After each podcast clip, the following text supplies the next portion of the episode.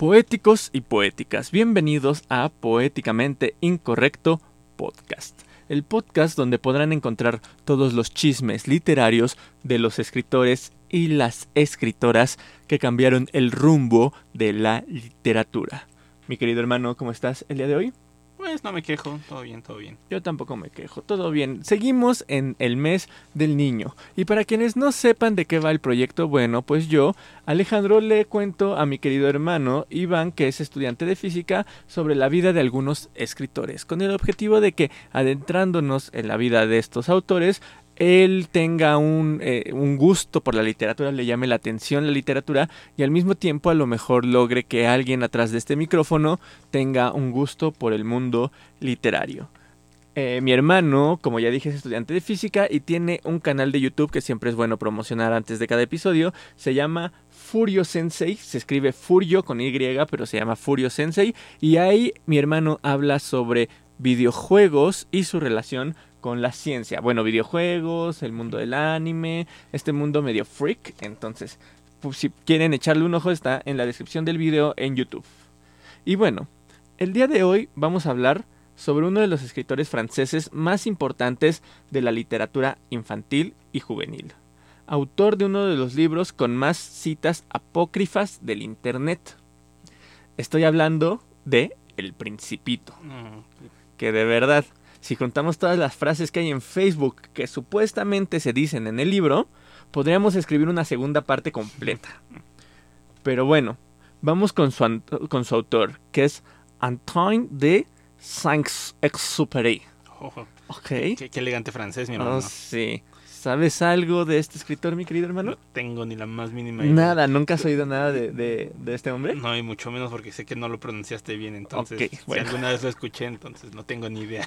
Ok, eh, hay algo muy curioso de este escritor que ahorita vamos a, a escuchar, pero me, que, que, me sorprende que no sepas. A lo mejor sí lo sabes y no lo sabías, Ajá. pero vamos a seguirle, te voy a contar su biografía que no es muy larga okay. y ya de ahí vemos si, si, si habías escuchado sobre una anécdota en particular que es como la que más lo marcó, ¿no? Antoine de Saint-Exupéry.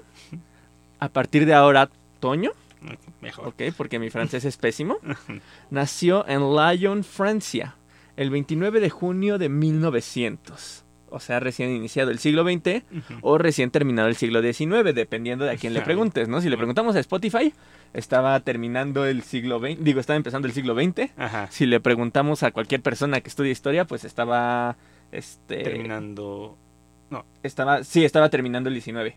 Ajá. ¿no? En 1900 está terminando el 19, según yo, según los estudios, Ajá. según Spotify, está iniciando el siglo Ajá. XX, ¿no? Porque Sí. el siglo XX empezaría en 1901, Sí. se supone, ¿no? Sí, sí, sí. Si, si mis, si, si mis conocimientos, tú eres aquí el matemático, carnal, por eso te traigo. Pero, el problema es que no escribían la historia con cero, ese es el problema. Ahí, ahí, viene todo el Ajá, problema, que en la sí. antigüedad no existía el cero. Entonces el año 1 debería ser el año 0. Ajá, sí. Sí, ahí es la confusión. Ok, bueno, ni modo. Pero entiende, ¿no? 1900. en ese año, para que no se les olvide. Ey. 29 de junio de 1900. Su padre falleció cuando él tenía cuatro años. Desde entonces se crió junto con sus cuatro hermanos en el entorno feme- femenino de una familia aristócrata de la ciudad de Lyon con una tía paterna del escritor. Ok.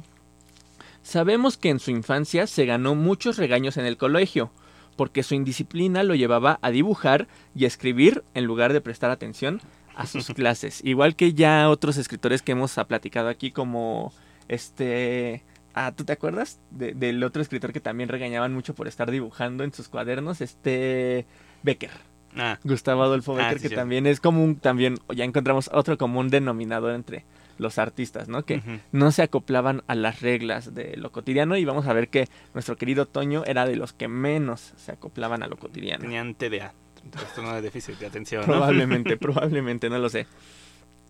Eh, terminó el bachillerato en 1917 en el Colegio Marinista Villa de Saint-Jean de Friburgo, en Suiza. Ok. Ok, seguramente todas estas palabras las estoy pronunciando mal, pero Horriblemente mal. bueno, No somos personas de mundo, lo sentimos. así, así. Toño estaba obsesionado con las naves. Primero intentó es, entrar a la escuela naval, pero fue rechazado. Y hay quienes eh, eh, teorizan que reprobó a propósito para estudiar arquitectura en la Academia de Bellas Artes. Pero lo curioso es que también abandonó la carrera de arquitectura al año de haber ingresado. Y fue después ya cuando se hizo piloto, estando cumpliendo el servicio militar en 1921 en Estamburgo. Y fue cuando dijo, de aquí soy, aquí me quedo. Y muchas gracias por todo lo demás, ¿no? Curiosamente, por esa época comenzó un noviazgo con la escritora Louise de Vilmorin, cuya familia no quería que se dedicara a la aviación. O sea, la familia de ella no quería que Antoine se dedicara a la aviación, ¿no? Entonces era así como, neta, ¿te vas a, vas a andar con ese güey? Que quiere ser piloto, qué oso, güey. ¿No? Entonces, bueno. Y durante este, esta época, Toño se dedicó a la contaduría. Ok, o sea, él dijo, no, pues soy piloto, se dedicó un tiempo a, ser piloto y cuando fue mucho la presión de la familia, de la novia, o sea, ni siquiera de su propia familia, la familia de la novia, eh, pues dijo, bueno, está bien ya, la dejo, dejo esto de la aviación y, y, uno de, sus, de los familiares de la novia le consiguió un trabajo de contador, ¿no? Algo que sí estaba bien visto por la sociedad. Ok. Eh, y vemos que, bueno, este periodo se refleja un poquito en el Principito porque hay un personaje que es precisamente un contador que critica. hay varias traducciones, hay quienes lo traducen como el contador, otros como el empresario o algo así, pero bueno, el personaje es el mismo, ¿no? El Godín. El Godín, ajá, sí, por así decirlo. Eh, se sabe que los reportes, esto me encantó, güey. Se sabe que los reportes de Toño llegaban a ser ilegibles porque los entregaba llenos de dibujitos. Chingón. O sea, se aburría y se ponía a dibujar y era así como, aquí está mi informe, señor jefe. Era así como, no mames, güey, qué pedo. Pues está de hueva su pinche trabajo mismo. Le ponemos unos dibujitos para que no se duerma, ¿no? Y con el tiempo terminó cortando con Bill Morin, con, con la novia esta afortunada o desafortunadamente, dependiendo de cómo lo veamos, ¿no? Porque obviamente pues sí le dolió en el corazón, pero fue así como, pues, tenías que este, estabas reprimiendo lo que eras por quedar bien con esa mujer, ¿no? Bueno, con su familia. aleja de la historia, no cambies de carrera por la mujer. Exactamente, exactamente. Eh, si bien reconocemos a Toño por su escritora, por su escritura, este hombre fue un ícono de su tiempo en lo que la aviación se refiere. De hecho, mucha información de la que saqué, la saqué de una conferencia que está en YouTube. O sea, busquen, googleen nada más. De hecho, de todos modos voy a dejar el, el, el video en, en, la descripción en YouTube, pero googleen, eh, más bien busquen en YouTube el nombre del autor y les va a salir una conferencia dividida en dos partes de como tres horas. Sí. Pero está bastante interesante porque es como toda la biografía enfocada en la aviación y de hecho quien da la conferencia al parecer es como un experto en aviación. E, es como el objetivo de esta conferencia, hablar un poco sobre la historia de la aviación enfocados en él. O sea, sí era como muy importante en ese mundo. Nosotros lo conocemos por el principito, pero también dejó su huella ahí particularmente. Esto es también muy curioso. A los 10 años, por ejemplo, y con ayuda de un herrero del pueblo, intentó colocar unas alas al manillar de su bicicleta para crear una máquina para volar. Sí. sí, o sea, estaba chiquito, daba la vuelta por el pueblo y se acercó a un ingeniero que, digo, a un este, herrero. a un herrero que aparte de todo creo que también estaba como joven y o no sé si estaba, por lo que entendí en el, en la conferencia estaba joven. Y, y, le dijo, no, oye, pues, se puede, pues, no se podía, pero obviamente le cumplieron el caprichito, ¿no? Sí, no dio nada, nada perdía el herrero más que tiempo, ¿no? Exactamente. E, e, esto sí está muy, este, más padre que lo anterior a los 12 fue a buscar a los hermanos Grobowski, no sé cómo se pronuncia, de hecho el güey de la conferencia tampoco sabía cómo se pronunciaba, que se dedicaban a construir avionetas.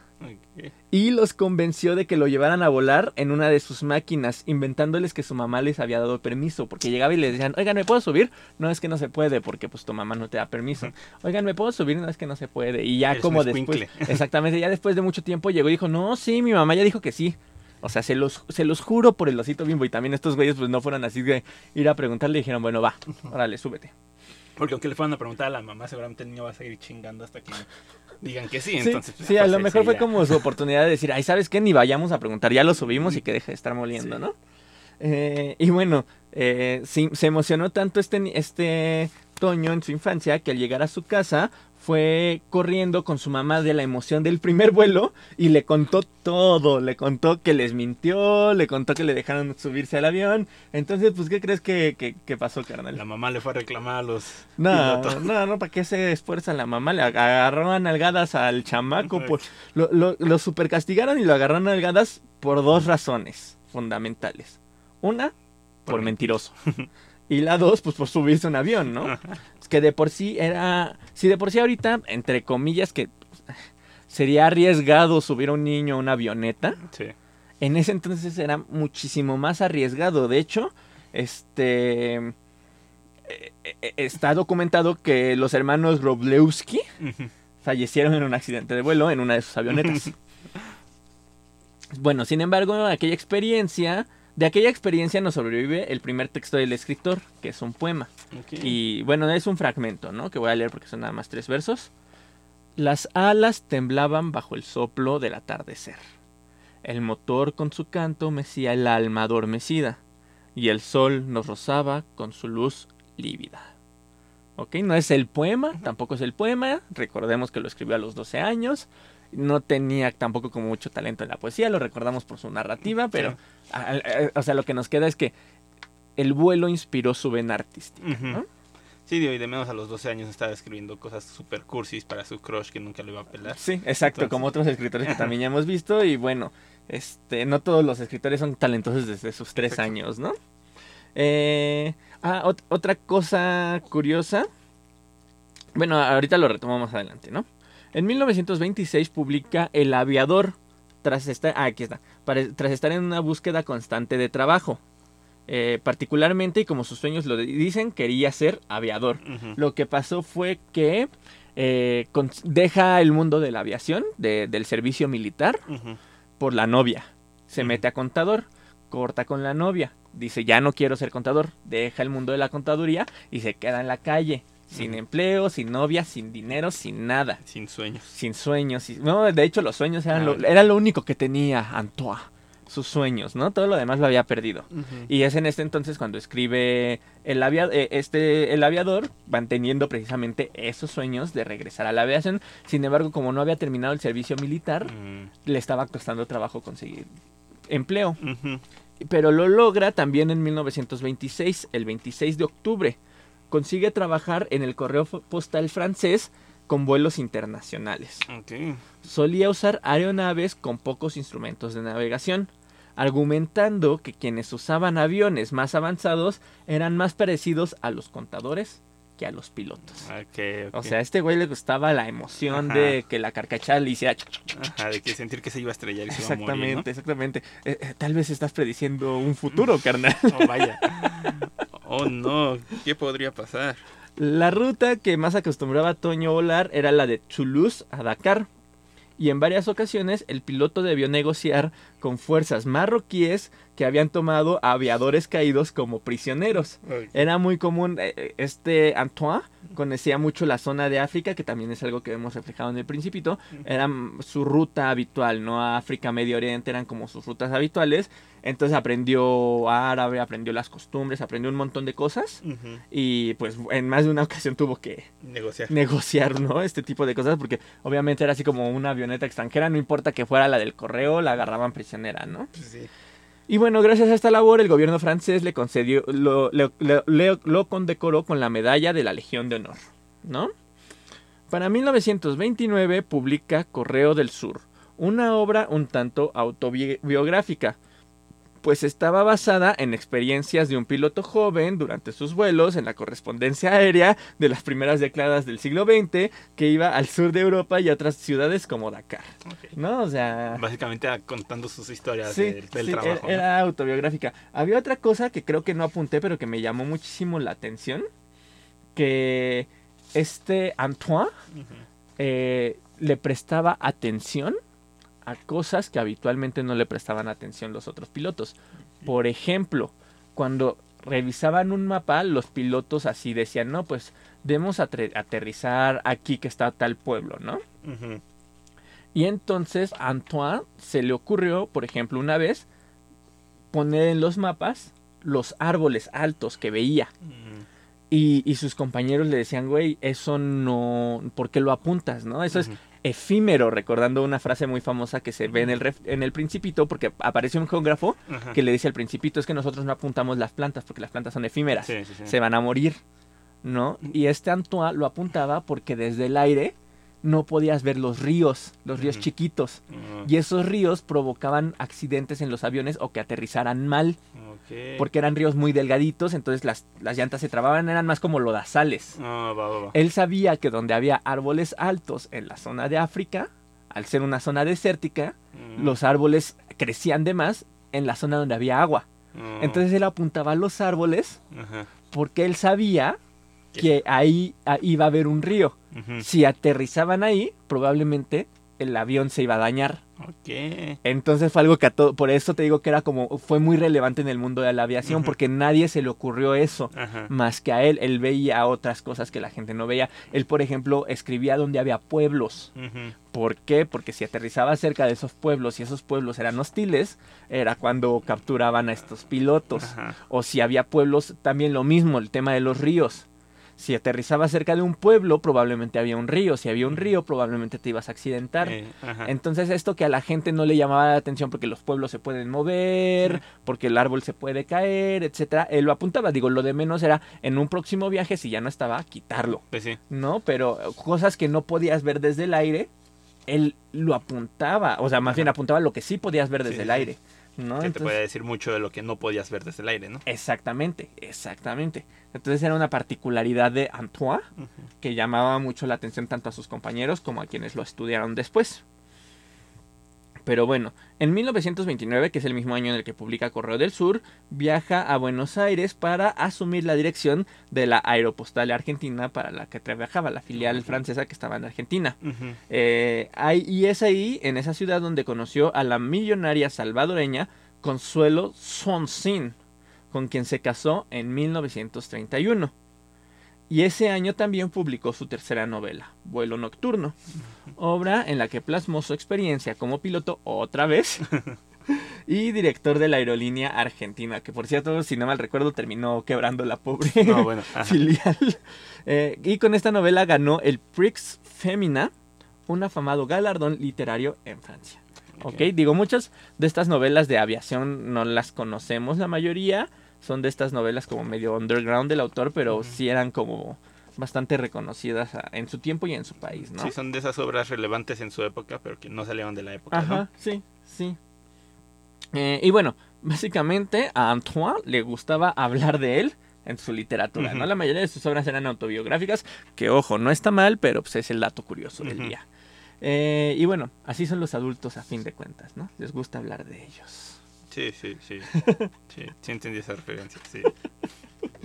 Eh, es curioso porque a pesar de ser reconocido por su maestría en la aviación, también se le conoce por sus accidentes en la aviación. Ok, o sea, bueno.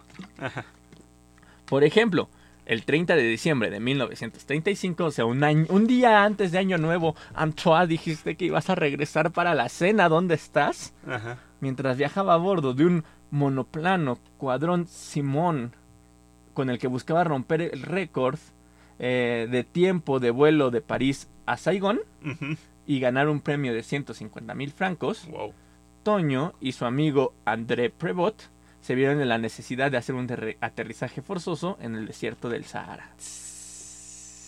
Y lo único que tenían para alimentarse eran uvas, dos naranjas y una pequeña ración de vino. Por lo que obviamente no tardaron en deshidratarse. Y este hecho, junto con el cansancio, los llevó a sufrir alucinaciones.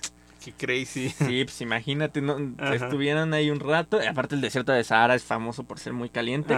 Y pues sí, les fue mal. Ah.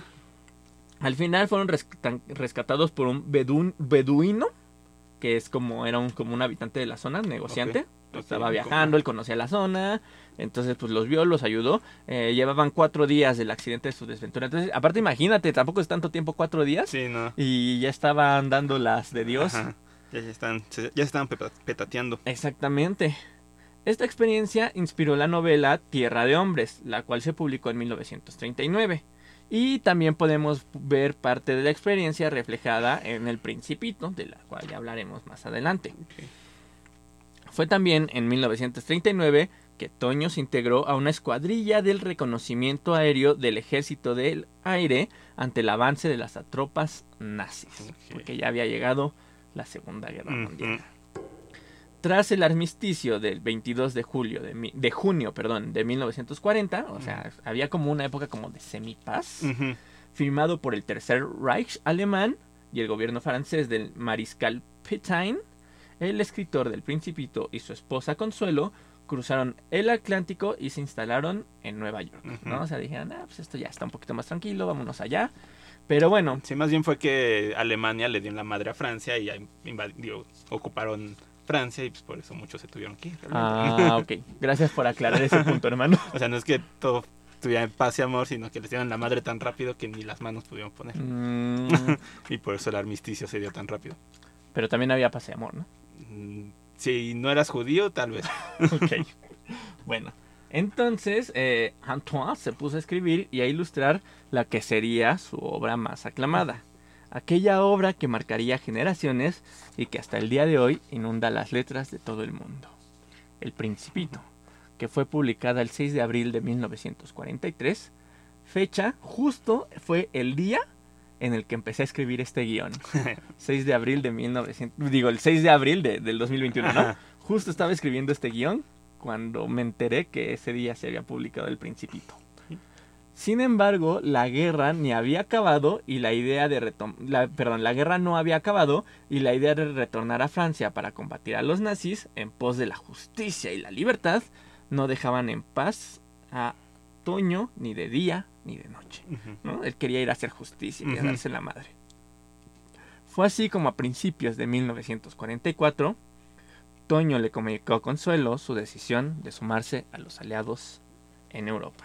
Sí, porque aparte, o sea, por lo mismo de que Alemania le dio la madre tan rápido a Francia, los mismos franceses crearon la resistencia. la famosa resistencia. la, famosa resistencia francesa, entonces, pues supongo que de ahí sacó la inspiración de regresar a la lucha, ¿no? Probablemente, probablemente quería, bueno, más bien, probablemente no se unió a la resistencia francesa cuando regresa. Y aquí viene lo triste y lo difícil de esta historia, perdónenme si se me escurren un par de lágrimas. Consuelo contó en sus memorias que Antoine compró una botellita de burbujas de jabón. Antes de irse, jugaba con el perro de la familia. Arrojaba las burbujas y el perro las explotaba contra la pared blanca, que quedaban marcadas por el recuerdo del juego y la inocencia. Oh. Cuando regrese, decía el escritor, cuando vuelva a verte con tu perro, si no me reconoce, no le pegaré. Haré pompas de jabón y él sabrá que su amo está de regreso. Mm. Pero Saint-Exupéry nunca regresaría.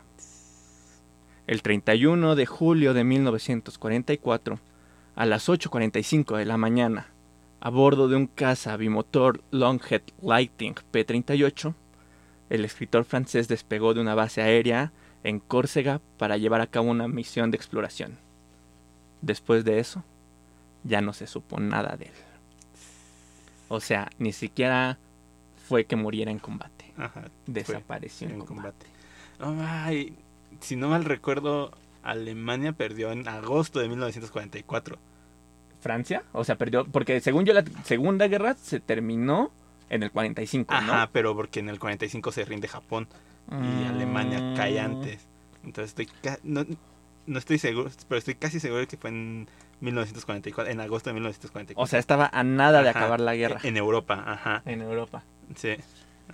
Pues te hubieras esperado un poquito. Sí, porque si dices que es en agosto, Ajá. esto fue el 31 de julio. O sea, sí, literalmente era esperarse tantito. estoy casi seguro que fue el 8 de agosto del 44 cuando se suicida Hitler. pues. Antoine, Bueno, pues mucho se ha teorizado de lo que pasó.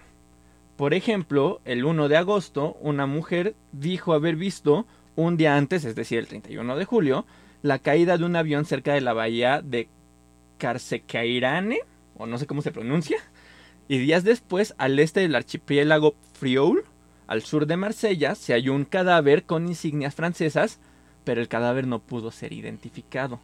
Sí, entonces... sí, y bueno, era la guerra, entonces tiro por viaje moría gente. Digo, Sí. tenemos el dato de Antoine porque nos interesa Antoine, pero pues, no era el único, ¿no? Que caía en combate o que desaparecía. Entonces, cientos de miles, ¿no? exactamente. Entonces, eh, encontraron un cadáver con insignias francesas. Por eso no es que se digan, ah, fue ese güey. Eh, Es probable que sea ese güey, pero como no se identificó el cuerpo, o sea, había como otros, ¿qué te gustaría? Franceses desaparecidos junto con él. Entonces, pues es así como, güey.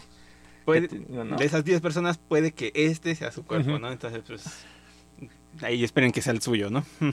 Y casi 50, ma- más bien más de 50 años después, en septiembre de 1948, 98, perdón, septiembre de 1998, un pescador francés halló un brazalete de plata con los nombres de Saint-Exupéry y su esposa Consuelo. Ah. Lo, e- este hecho reavivó el interés de buscar el cuerpo de Antoine o saber qué había pasado, ¿no? Y fue así como en mayo del 2000 un buzo encontró los restos de un P-38 Lightning, el mismo avión que usó el escritor el día que desapareció. Eh, los restos los encontró esparcidos por la costa de Marsella.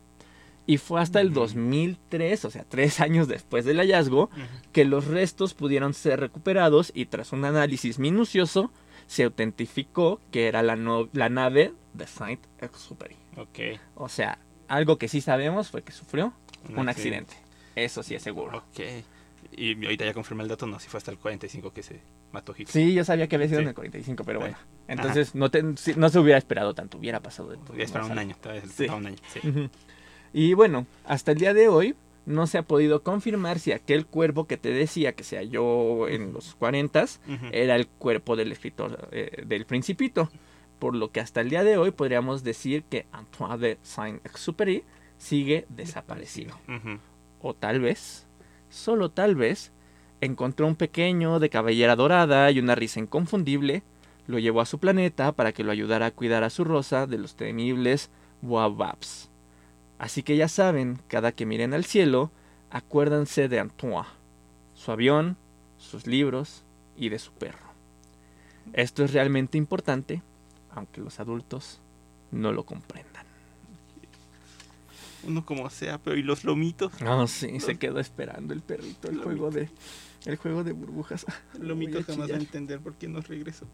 No, sí, no, sí. Pero bueno, vam- vamos a algo, a cosas más divertidas para terminar y no terminar chillando al final de este podcast. De entre algunos datos curiosos que les puedo compartir, particularmente del Principito y bueno, de su autor, tenemos los siguientes. El zorro, que es uno de los personajes más llamativos de la obra, eh, quien acompaña su- al Principito al final de su viaje, está inspirado en un fennec, o un zorro del desierto, que el autor conoció muy bien durante sus, sus viajes, ¿no? Eh, a África, al norte de África, ¿no? Eh, también hay muchas posibles inspiraciones, más bien hay muchas teorías sobre quién inspiró al personaje del principito. Por ejemplo, encontré una que decía que estaba inspirado en el, ay, no me acuerdo si era en el hijo o en el sobrino de un aristócrata francés que era muy amigo de Antoine y que también se había exiliado junto con él. No sé, encontré como muchas teorías, ¿no? Ajá. Pero esta fue la que más me llamó la atención y la que más me gustó, ¿no? Eh, el, herma- el que el principito estaba inspirado en el hermano de Antoine, que se llamaba François, y quien murió a una muy temprana edad, Ok. que, que de hecho Antoine lo cuidaba bastante Mm, y, y murió pues como Bastante joven. bastante joven, ajá. Y, y de hecho, o sea, te digo que esto lo saqué como de la conferencia que está en YouTube. Muestra fotos y toda la cosa del conferencista. Y muestra una foto de Antoine y su familia. Y si el niño pues es güerito y toda la cosa. Porque incluso hay quienes dicen que el principito está inspirado en el mismo Antoine de niño. Ah. ¿No? Porque Ajá. también pues, este, bueno, son franceses. Entonces también son chiquitos. Este, cabello rubio como el personaje del principito. Sí, sí ubicas al personaje. Sí, sí, sí, el personaje, sí, sí, sí. Ok, ok. Bueno, pues eran muy parecidos, ¿no? Pero así como era parecido a Antoine, pues era parecido al hermano. Entonces te digo, están, están estas teorías, ¿no? Y bueno, las ilustraciones del Principito fueron realizadas por Saint-Exupéry antes de volverse piloto. Eh, se sabe que fue, bueno, que parte de, de la habilidad en el dibujo de este escritor era por su tiempo De contador. de contador. Que se la pasaba dibujando mientras era contador, ¿no?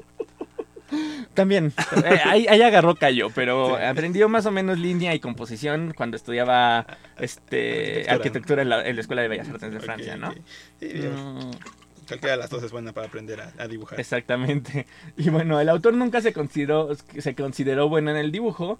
Y este.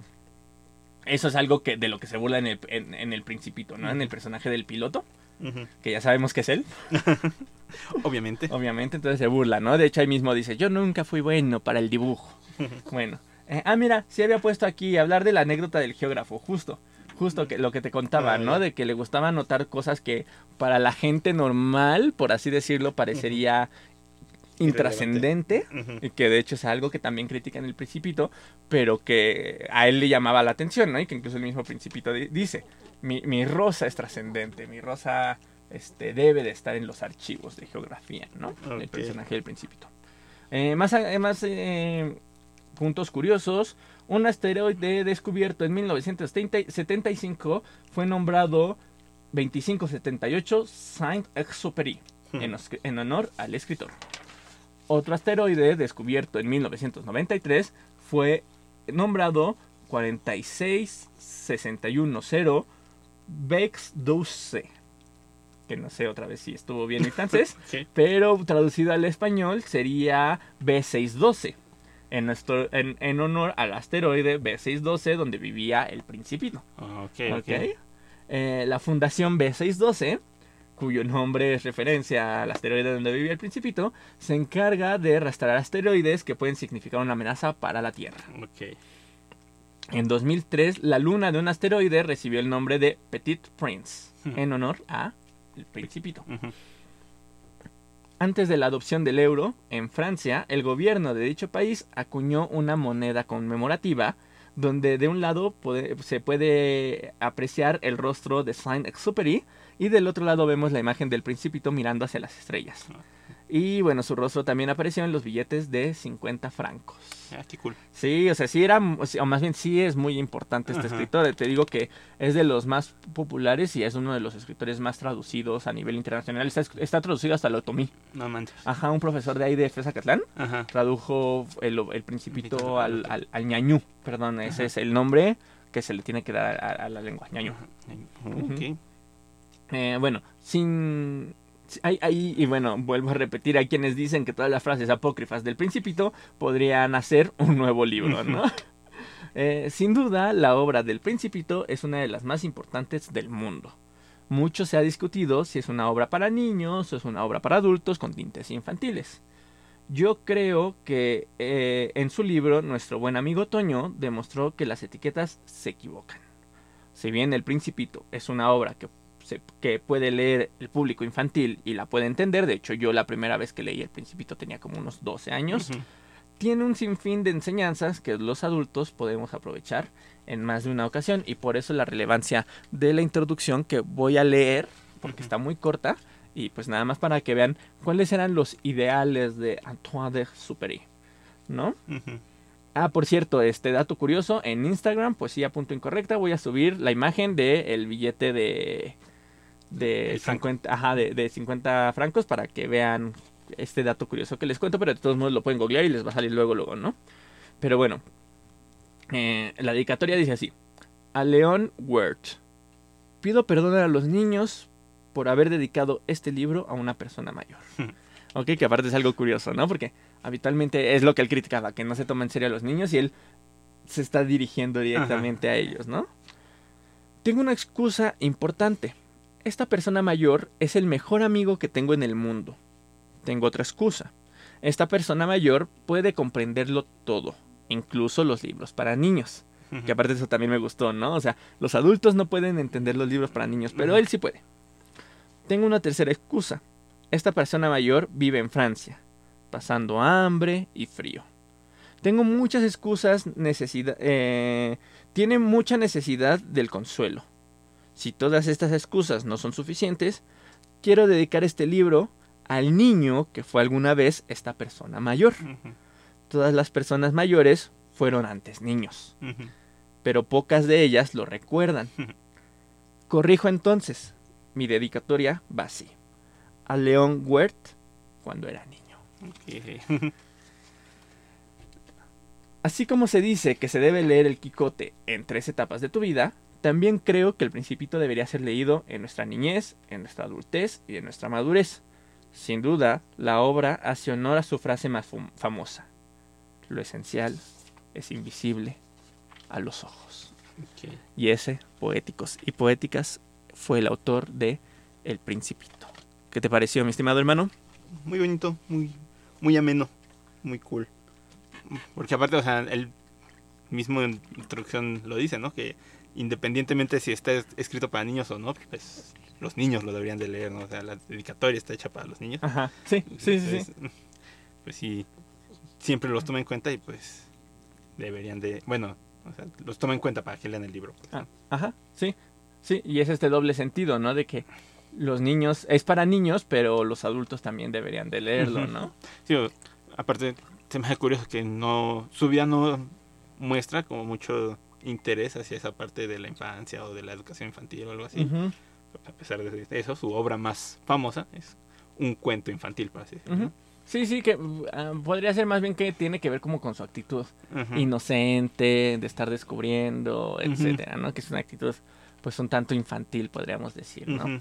Entonces, bueno, poéticos y poeta poéticas, ese fue... ¿Qué fue eso? Ahora sí.